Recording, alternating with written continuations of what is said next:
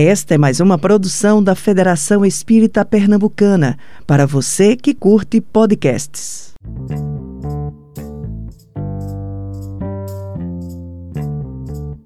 Bem, meus caros amigos, minhas caras amigas, muito boa noite a todos. Sejam todos muito bem-vindos aqui a mais uma live do Sou Jovem Espírita. E aproveitando o ensejo, como a gente via conversando, como estamos no mês de dezembro, mês em que se comemora o nascimento do nosso Mestre amado Jesus, o tema da nossa conversa de hoje, está aqui em cima, como vocês podem ver, é o Espiritismo e o Natal de Jesus, certo? Meu nome é Daniel Macedo, sou trabalhador voluntário aqui da Federação Espírita Pernambucana, estou colaborando aqui com meus amigos, é, trabalhando, trabalhando como host aqui da nossa live do Sou Jovem Espírita, e o nosso convidado da noite de hoje, que vai conversar com a gente um pouco mais sobre esse tema, é o Washington, também trabalhador, colaborador voluntário da Federação Espírita Pernambucana. Atualmente está conosco, nos auxiliando no cargo da presidência da casa. E é uma alegria enorme para a gente poder recebê-lo aqui hoje. Boa noite, Washington. Oi, Daniel, meu querido amigo, tudo bom? Tudo bom, é meu amigo, seja bem-vindo. Tá me ouvindo bem aí? Tudo certinho. Tudo certo. Então, tranquilo.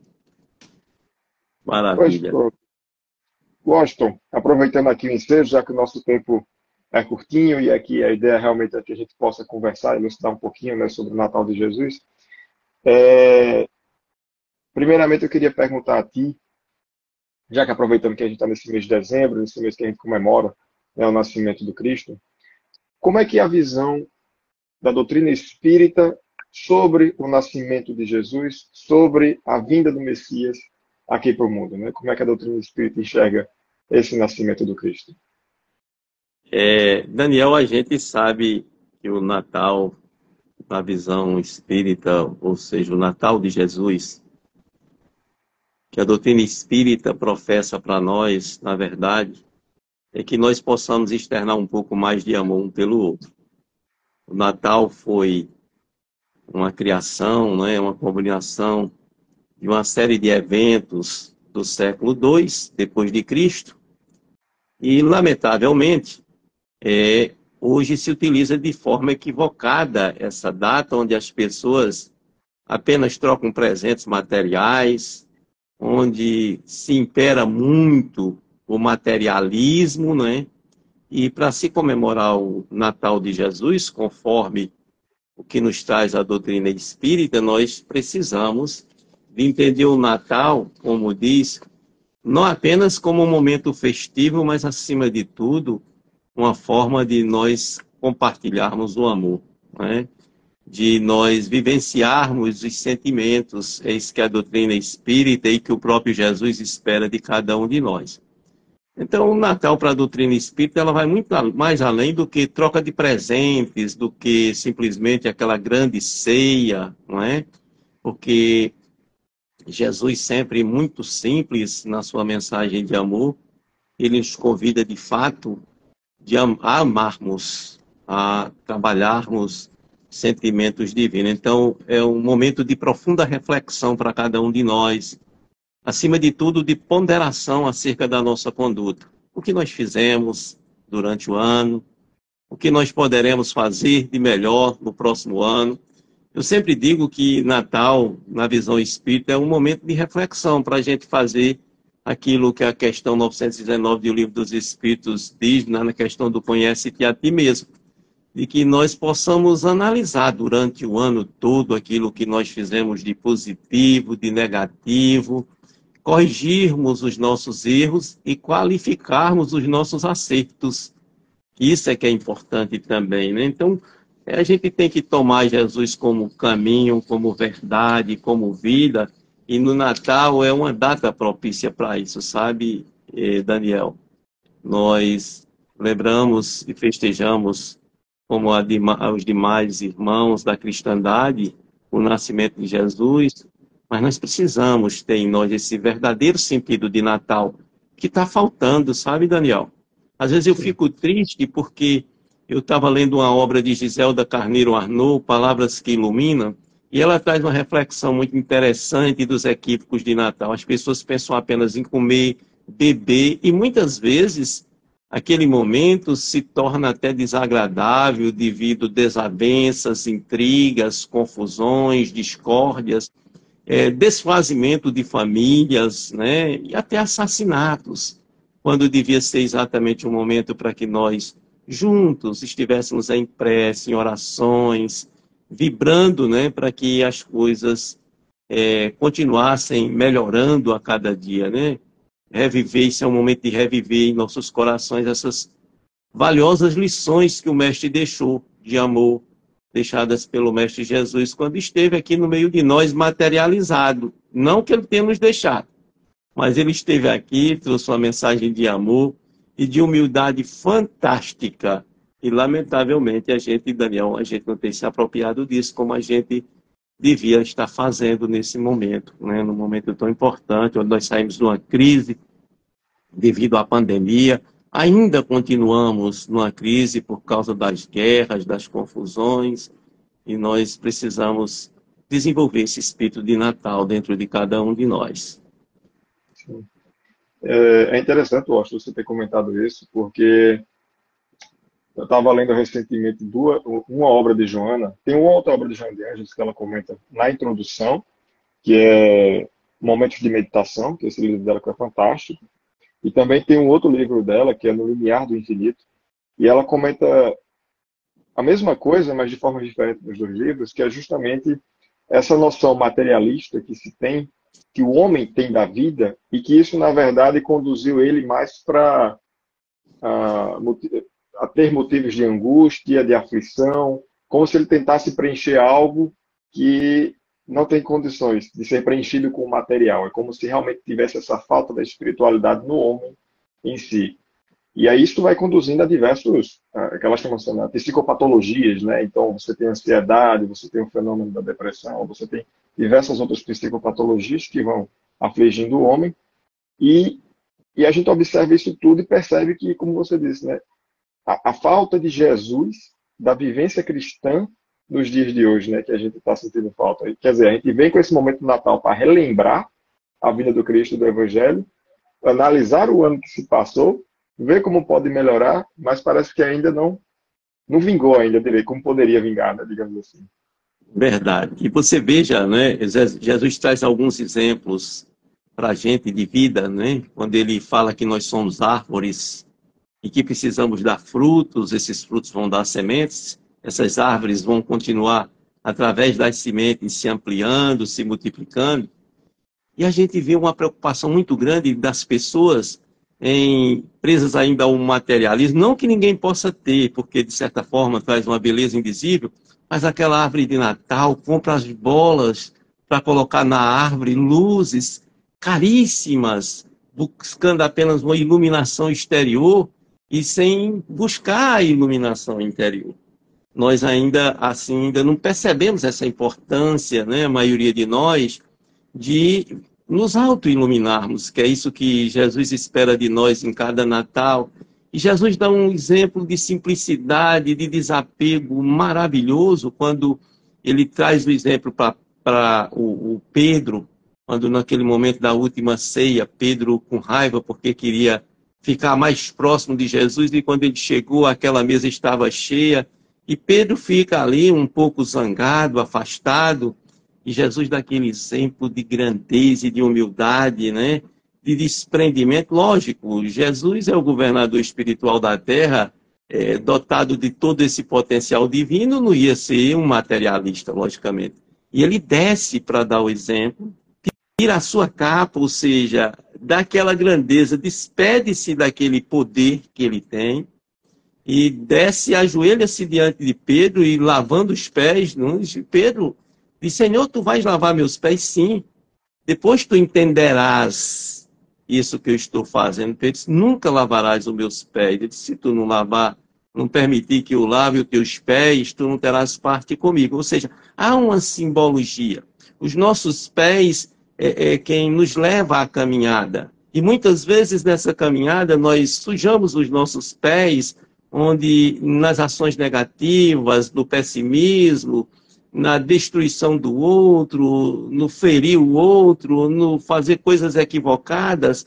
E ele, Pedro, entendendo quando ele disse: Depois tu entenderás isso que eu estou dizendo, então, Senhor, não lava meus pés, lava também a minha cabeça. E já eu digo: Senhor, lava meu corpo inteiro, não é? me ajuda, é, não esse corpo físico apenas, mas nesse trabalho que tu trouxestes para nós, com teu exemplo, a limparmos o nosso corpo espiritual, o nosso espírito, de, de fazer aquilo que tu viestes trazer para nós, instalar o reino de Deus em nossos corações. E acho que no Natal esse momento de reflexão, para que a gente possa é, se apropriar dessa mensagem de Jesus, que a gente possa buscar vivenciar, não é? É, todos esses ensinamentos, nos desapegar um pouco mais das coisas que são do terra a terra, são importantes, são, a gente sabe disso, que as coisas materiais ela têm sua importância, mas nós precisamos valorizar mais o espírito.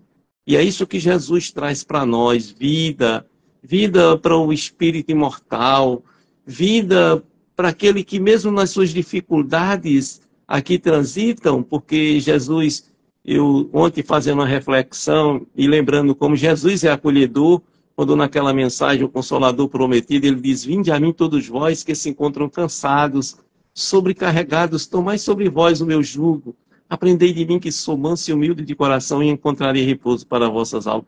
Ele não pede nada mais do que a gente seja manso e humilde de coração, sabe, Daniel? E a gente precisa, é, é, pelo menos nesse momento de Natal, que nos faz, né, de fato, ter uma lembrança maior do Cristo, né, toda a cristandade, que a gente possa se apropriar de tudo isso. Né? Isso é maravilhoso. Sim, é verdade. E um, um comentário que você, você, me trouxe agora também me fez lembrar outra passagem que está inclusive no Evangelho de Mateus, que é quando Jesus se dirige né, aos, às pessoas que estão ali ao redor dele, os apóstolos e os demais é, transeuntes que estavam ali, quando ele diz, né, aquela passagem belíssima, não vos preocupeis com o dia de amanhã, buscai antes as coisas do reino de Deus, né? É, que aí ele, compara com os pássaros, veja os lírios, né? E aí ele fala uma coisa que eu achei maravilhosa, que ele diz, né? O pai sabe que necessitar dessas coisas. E mesmo assim e... ele provê. Exatamente. E, e às vezes, essa é a nossa dificuldade de encontrar felicidade. Porque às vezes a gente se desespera, desespera demais na busca das coisas materiais e a gente esquece do, desse lado espiritual de construir dentro de nós a paz. Às vezes guerreamos. Olha, Daniel, nós estivemos recentemente do Conselho Federativo Nacional na Federação Espírita Brasileira e José Raul Teixeira estava lá e ele deu uma mensagem curta, mas de uma significância profunda, onde ele diz que devido a esse materialismo, esses interesses transitórios, ele diz o mundo está em guerra, está em guerra lá fora. Nós estamos em guerra dentro de nós. Nós precisamos de Jesus.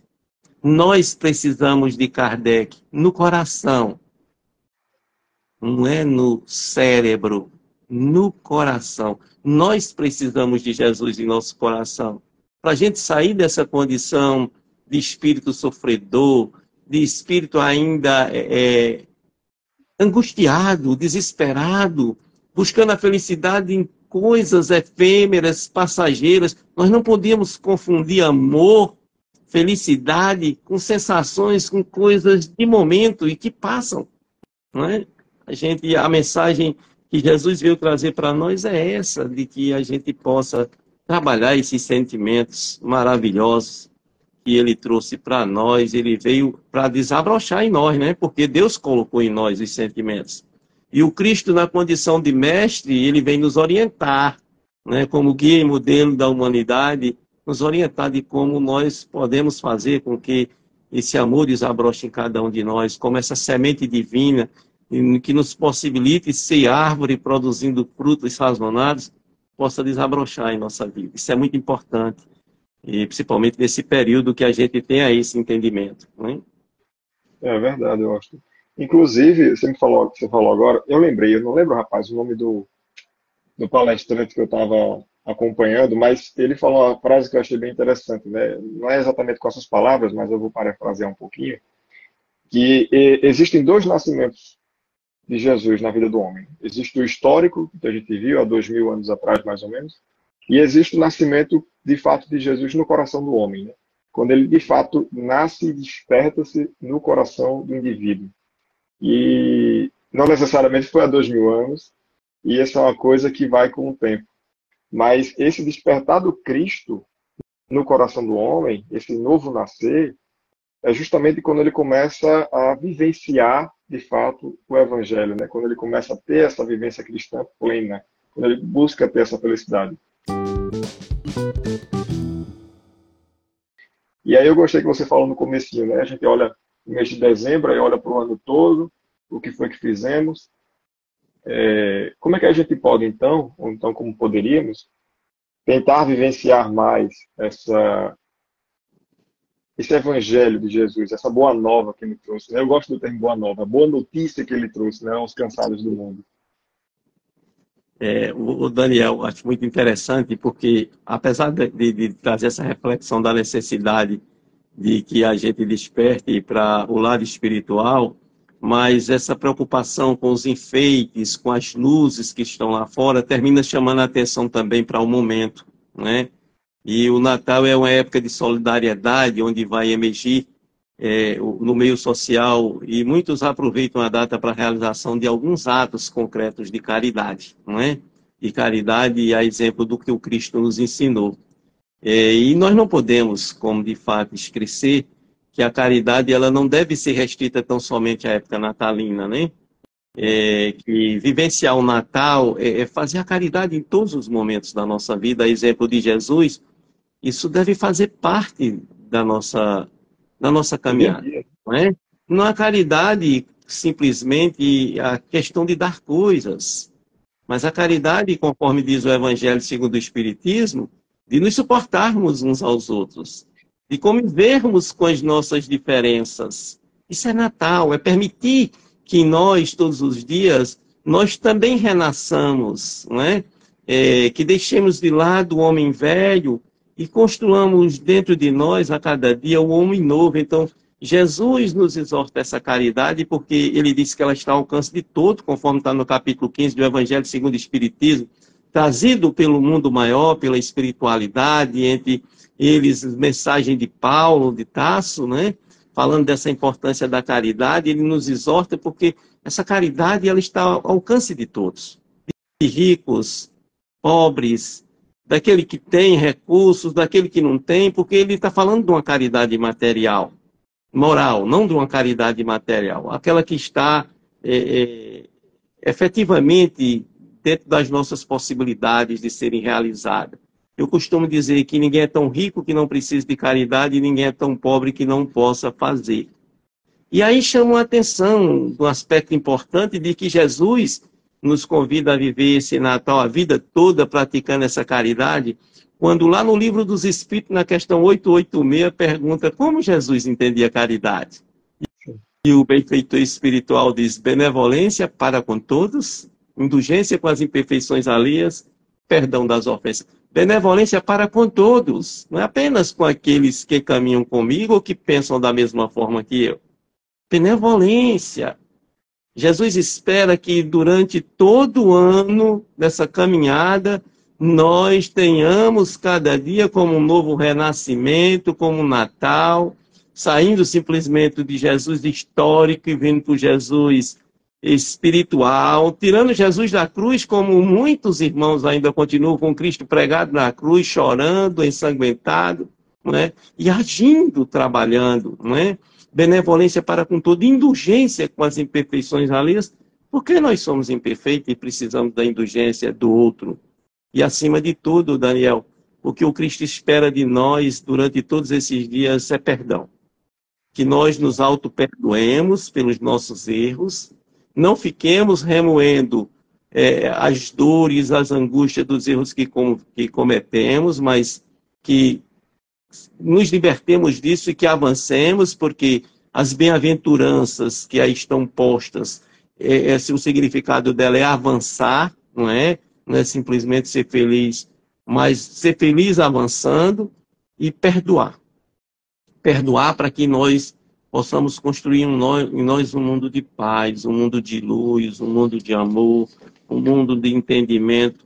Ontem, participando aqui na repartição, eu estou na repartição ainda, estou finalizando as atividades, é, e nós fizemos um culto aqui, ecumênico, e foi muito interessante. E uma das palavras que mais foram tocadas foi perdão, foi paz, foi fraternidade, foi afabilidade, foi doçura. E é isso que o Cristo espera de nós durante todo o ano, todos os dias. Né? Na condição de espírito imortal, eu posso dizer, toda a nossa vida, toda a nossa vida de espírito, é que a gente procure desenvolver em nós esse potencial. Isso é maravilhoso, né? Eu, Daniel, gosto muito de lembrar daquela passagem do Evangelho segundo o Espiritismo, que está lá no capítulo 11, né, nas instruções dos Espíritos. Olha meu companheiro aqui. Tá lá, a lei de amor, no item 8, aquela mensagem não é, de Lázaro, quando ele diz o amor resume inteiramente a doutrina de Jesus, porque é um sentimento por excelência. E os sentimentos são os instintos elevados à altura do progresso realizado, ou seja, nós vamos nos elaborando, nós vamos é, compreendendo, entendendo, buscando vivenciar a mensagem de Jesus, nós vamos saindo da condição de instinto e vamos desenvolvendo os sentimentos. Porque, conforme diz Lázaro no início, nós só temos instintos, porém avançados e corrompidos, nós temos sensação. Mas instruído e purificado, que é o que o Cristo espera de cada um de nós, nós temos sentimento. E o ponto fundamental do sentimento é o amor. Não o amor no sentido vulgar do termo, mas esse sol que condensa, que reúne em nosso foco ardente todas as aspirações e todas as elevações sobre-humanas. Feliz aquele que ama, porque não sente dores, não sente angústias. Isso é maravilhoso, né? Eu sei que às vezes não é fácil a gente é, ainda não, não, nos apropriamos de tudo isso, mas nós estamos a caminho. Né? Jesus, conforme o exemplo dado na passagem com Pedro, antes da grande ceia, já começou a nos ajudar a limparmos os pés, e nós vamos tirando essas sujidades de nós e vamos caminhando, avançando em amor. Né? Isso é que é importante. Isso que é importante, eu acho. É verdade, é verdade. Olha, muito bonitas as considerações que você fez agora. Eu acho que, é, eu acho não, eu tenho certeza, né, que auxiliam, nos auxiliam para que a gente possa refletir, para que a gente possa ver como implementar essa vivência cristã nas nossas vidas, né, como avaliar o nosso contexto, como a gente pode ser melhor, como podemos fazer melhor vivenciando isso. Ainda mais agora nesse contexto natalino. Realmente foi muito bom ter lembrado essas, essas passagens. E aí, minha gente, o que acontece? A gente está chegando já, encaminhando ao final de nossa conversa. O tempo é curtinho mesmo, para que a gente possa só levantar alguns pontos para reflexão ao longo da semana, porque a conversa nossa aqui é curtinha, mas a reflexão é profunda e requer aí muito tempo para que a gente possa digerir direitinho, pensar a respeito. A todos vocês que estiveram aqui conosco, eu agradeço. Washington, queria pedir mais um favor aqui para você, para que, aproveitando agora que a gente está se encaminhando ao final, você pudesse deixar alguma consideração final para os nossos amigos, algum convite. Isso, isso. É, fazendo as considerações finais acerca disso, onde nós falamos da caridade ensinada por Jesus, que essa caridade deve ter origem no seio familiar, não é? E que deve ser ensinada pelos pais aos filhos. Eu chamo a atenção para a importância de evangelizar os filhos, né? Da formação do caráter dos seres humanos, né? Ensinando essas crianças e lembrar que a celebração de Natal, segundo a doutrina espírita, é a aclamação do amor de Deus, onde Deus, com seu amor, nos manda o seu Filho amado, a personificação do amor de Deus materializa-se no Cristo. Né? Esse é o verdadeiro significado de Natal para todos nós cristãos, em especial para nós, na condição de espírita, que sejamos sempre exemplo, né? E tomemos sempre o exemplo de Jesus e que busquemos também fazer brilhar essa luz que tem dentro de nós. E não esqueçamos o aniversariante. Não vamos deixar o aniversariante trocar ele por Papai Noel, não. Vamos lembrar de Jesus, tá bom? Muito obrigado pela sua presença aqui hoje. Gostaria de agradecer a todo mundo que nos acompanhou aqui.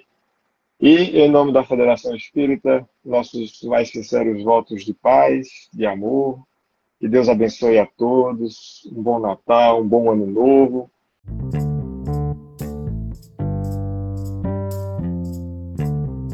Você ouviu o podcast da Federação Espírita Pernambucana.